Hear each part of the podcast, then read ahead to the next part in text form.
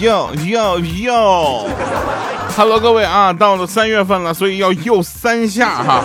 那二零二一年其实不知不觉已经过去两个月了，快不快？我就问你，二零二二年还远吗？欢迎各位收听喜马拉雅 APP 自制娱乐节目，非常不着调。啊，我是特别羞涩、正直、腼腆的调调啊。其实我是一个很正直的人，然后很多人呢，这个留言呢，最近都在关心莹姐哈，那我们就来统一的统一的回复一下跟莹姐有关的留言啊。首先，心情他说调我来了留言了，常听你的节目里说到莹姐，我想问一下，莹姐是不是喜马拉雅直播的主播？她有没有在播哪个节目哈？不是，莹姐的莹也不是那个那个就是这么聪颖的颖啊，她是那个苍蝇的蝇啊，莹姐。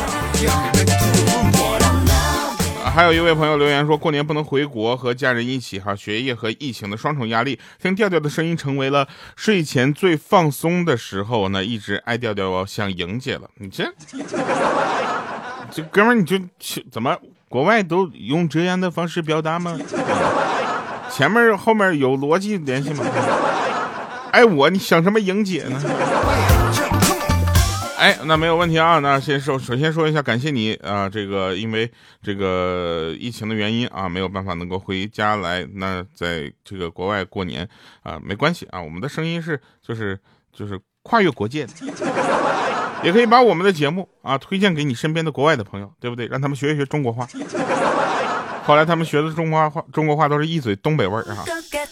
还有人留言问说，莹姐最近哪里去了啊？为什么很少说她了啊？主要是因为最近莹姐打我打的比较狠，咱不敢随便就黑她了啊！我就打算看看是不是要就黑一黑她的孩子。哎，说到这里，我想起来了，前两天莹姐发了个表表情包啊，她家孩子，她她现在属于那种就宠娃期，就是她觉得这个世界上只有两种人，一种呢是她的孩子，另一种是其他，你知道吧？然后她现在就是她的孩子，她就。掌上明珠嘛，这个我们大家都能理解，对吧？我小的时候，我家人也觉得我很好看，是吧？我们整个楼都觉得我丑爆了，但我家人都觉得哎太可爱了啊。然后呢，莹姐也是现在也是这样啊。莹姐她家孩子呢长了两颗牙，两颗门牙啊。然后稍微呢就是怎么说呢？因为小朋友刚长牙的时候还没有那个特别整齐啊，就怎么说？那天我就发现特别像那个海绵宝宝。哎，你去搜一下海绵宝宝那两颗牙，简直像极了，我跟你讲。莹姐现在一发她家孩子表情包，我马上后面跟一个海绵宝宝。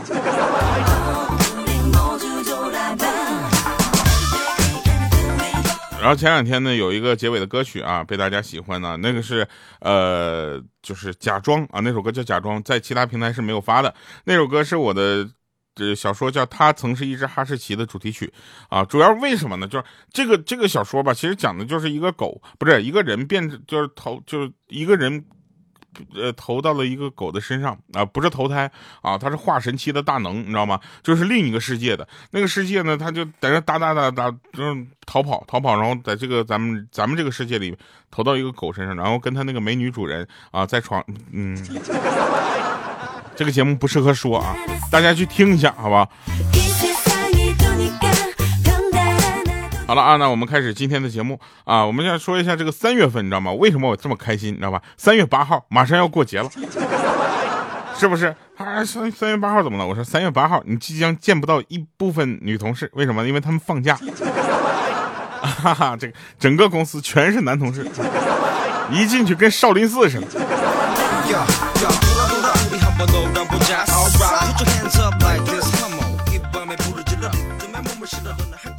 真事儿啊，说有一个男朋友给他远方的女朋友写信，为了证明自己有多么的爱她，然后就在这个信的后面呢画上了一串心和一支箭啊，然后又写上“瞧我多爱你”，然后唰，那丘比特大家知道吧？那感觉。不久他收到了女朋友的回信，女朋友在信中问道：“说你画串羊肉串是什么意思呢？”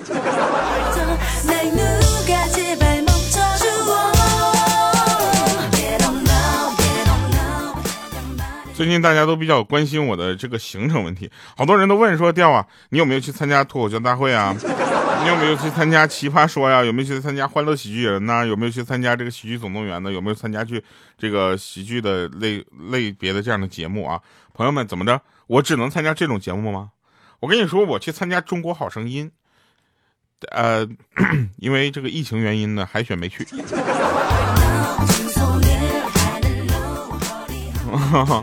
但我也可以说啊，我是 我是好声音曾经的选手。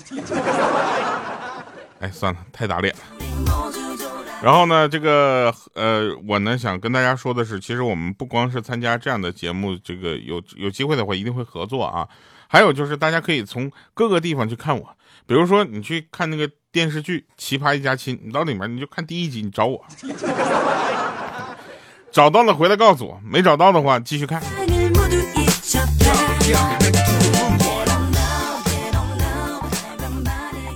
那天有一个人去楼下啊新开的一家洗浴中心里面洗澡，啊脱完衣服之后发现忘带沐浴露了，于是就问那个服务员说：“ 那个你们这里有没有就是那个，哎呀咋说呢？”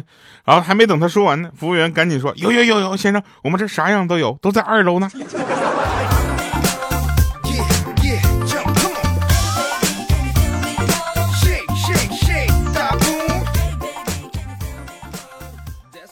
哎，有一天呢，这个莹姐啊就问她老公：“老公，要是有狐狸精缠着你怎么办？”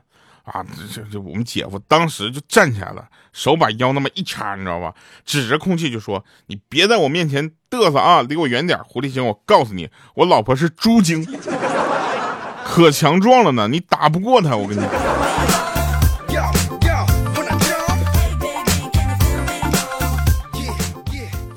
影视剧和现实中啊，其实是有一定的差距的啊。很多人不明白这个道理，并把影视剧里面的剧情想象中在现实中可能发生发生的。我就跟你说一个事儿，你就知道了。电影、影视剧里面啊，只要一吵架，一伸手，啪，停个出租车，你能吗？对吗？我就咱不说别的地方啊，就我们东北好多地方，我就不点名了啊。什么哈尔滨的，呃，我就不说哪儿了啊。就有的一些极小步的出租车，你别说伸手拦下来，他停了之后，你能不能上车的问题，他得先问你到哪儿。不顺路，人家都不拉；太近了，人家都不走。哎，为什么专车一下就能把这个，对不对啊？它是有一定道理的。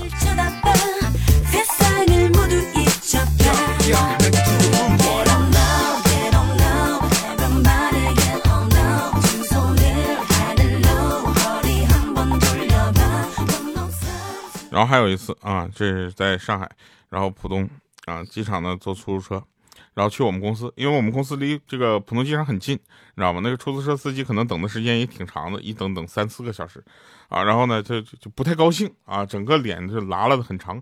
后来我就跟朋友说了这件事，他说：“哎呀，你得理解他。”我说：“我怎么理解呢？”他说：“你看人家等了三四个小时啊，然后拉你这么一个不到一百块钱的活儿啊，你觉得他亏不亏啊？”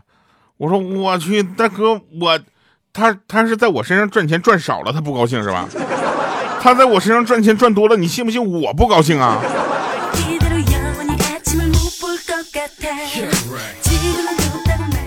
跑题了哈。影视剧里啊，影视剧里，在这个书店里面和异性同拿一本书的时候，手偶然间碰到了一起，然后就开始了恋情。但现实中是什么？就是那天在书店里有一个哥们儿拿跟一个异性同拿一本书的时候，手偶然间碰到了一起，然后双方互相对视的瞪了一眼，立即拿出酒精开始消毒。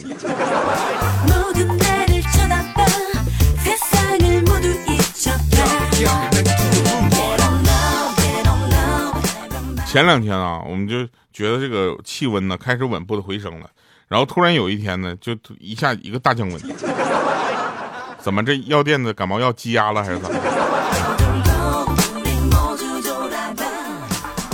一九二一年的人肯定会这么说：说一百年后人类一定会进化出非常聪明的大脑，每个人都知识渊博。结果二零二一年的人，哈，说的什么？玩了一天了，还没赢一局，烦死了。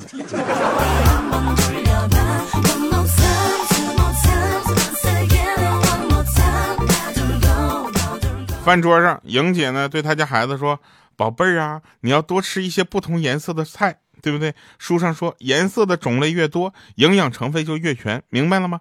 啊，这时候他孩子呢，嗯嗯，明白。然后他说。那那你今天数一下晚上你一共吃了几种颜色的菜呀？啊他女儿看了一会儿说六种。算上烧焦的部分就是七种。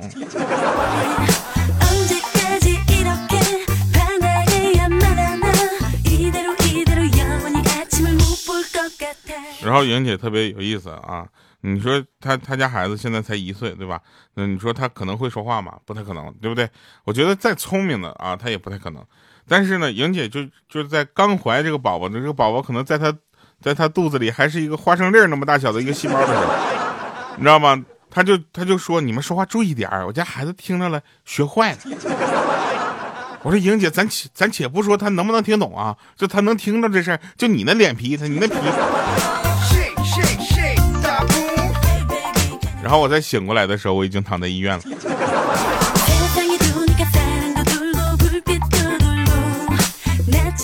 提问说：假如某一天醒来，你发现被人绑在床上，一个和你长得一模一样的人对你说：“从现在开始，我将代替你。”这时候你会说什么？回答：除了谢谢，我真的不知道该说啥了。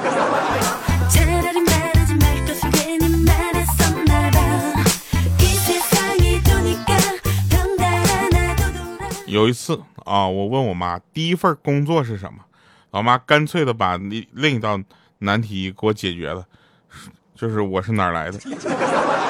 她的回答是这样的，她说我以前呢是卖小孩的，因为你太丑了，卖都卖不掉，只能自己养着。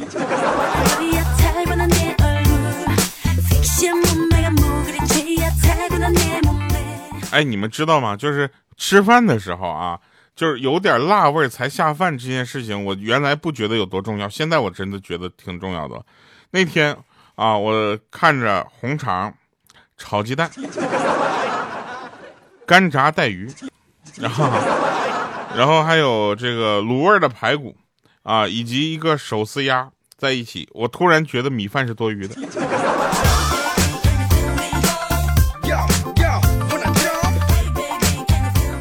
说幼儿园吃饭的时候呢，一个小孩呢不小心把碗呢扣翻在地上，老师就问说你怎么把碗扣掉到地上的？只见旁边一个小孩以迅雷不及掩耳盗铃之响叮当之势，将自己的米饭连同碗啪一下就扣在了桌子上，并且告诉老师，老师他就是这么掉的。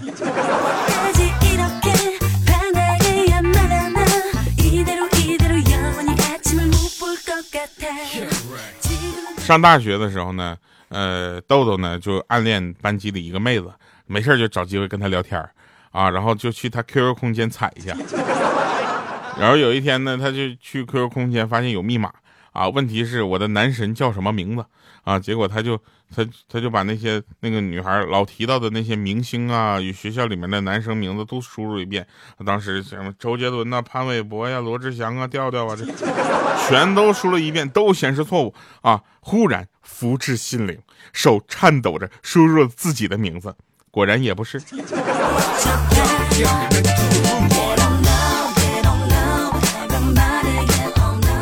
有一天上美术课啊，老师让学生画自画像，这时候我就看着莹姐，我说你怎么带了个圆规呢？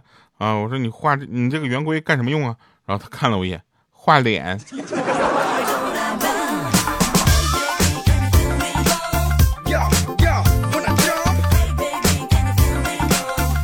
每次周末犹豫着要不要睡懒觉的时候，我都会对自己大吼三声：“你穷不穷？你穷不穷？你穷不穷？”通常这样一下子就能激励到我自己，然后为了省下一顿饭钱而勇敢的继续睡下去。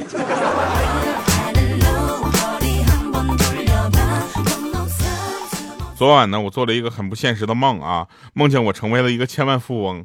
哎，这不是什么好兆头，真的。平时我梦都是亿万富翁。还有啊，就是不管男人女人啊，就是不要吃着碗里的惦记锅里的，你知道吧？直接吃着锅里的多省心呢，是不是？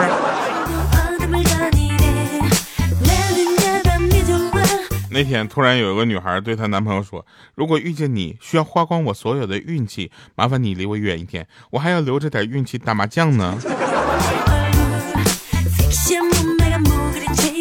就我觉得人和人之间还是应该保持适当的距离的，你知道吧？这个距离感很重要，尤其是我讨厌的人，还有讨厌我的人，我建议你们跟我阴阳两隔。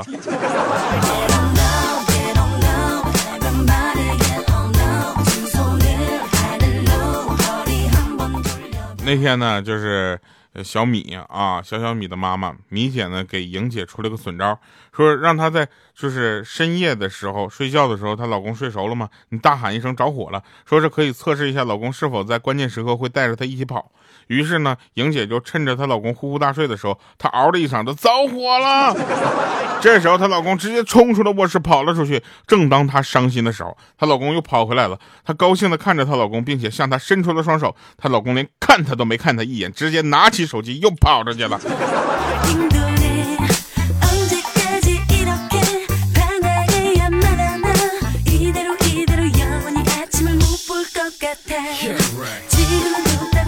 那天我们公司开会，你知道吧？然后开完了，然后我们领导是说，下面我们继续开呃中高层的领导会议啊，其他的这个同事和员工可以先呃回去工作了。然后接着就我一个人出去。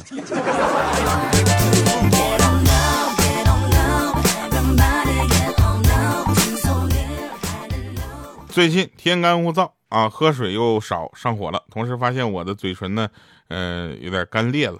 然后就关关切的问我说：“你的嘴唇都裂开了，很痛吧？多长时间了？”我当时我满不在乎的，我一说我说没事儿。我一擦这个血，我说还刚裂。好了，那金三银四啊，这是招聘上的一个非常黄金的时间，也是很多人呢开始找工作一个很好的契机。希望大家能够找到一个特别开心的工作啊，能够继续收听《非常不着调》。我是特别正式的调调，每周三、周六下午四点欢乐更新。我在这里依然等着你。一万期的约定，虽然当时吹的有点大，但是我尽量满足你们。现在还不到一千期，来吧，我们下期见，拜拜，各位。心里最爱的攀比，几根命运牵手我的心动，表达的却不是我的意义。我是工人娱乐的玩具，关于喜怒哀乐没人在意。每当落幕，我在角落哭泣，直到天亮，表演才会继续。我是木偶，说不出口，憋在心里好难受。可笑的，姿势好像有点别扭，遗忘的木偶，生日愿望能够左右自己的行动，可悲的木偶，陪我的芭比出去走走，一天就够。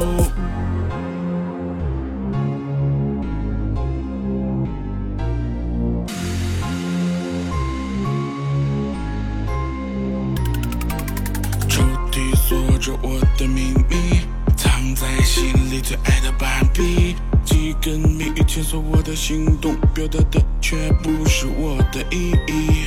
我是工人娱乐的玩具，关于喜怒哀乐没人在意。每当落幕，我在角落哭泣，直到天亮，表演才会继续。我是木偶，说不出口，憋在心里好难受。可笑的木偶。我想相拥，此时好像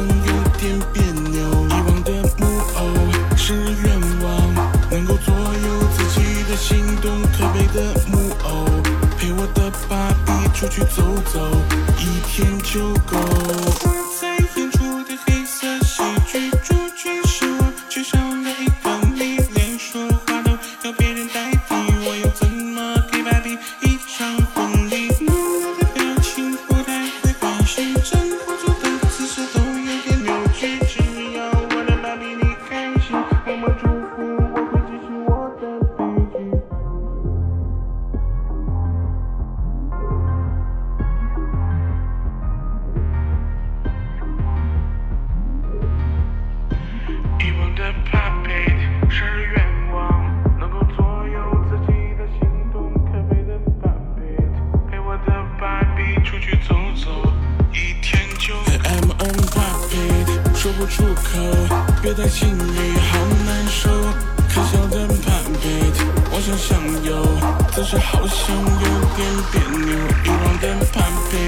是愿望能够左右自己的行动。可悲的 puppet，陪我的芭比出去走走，一天就够。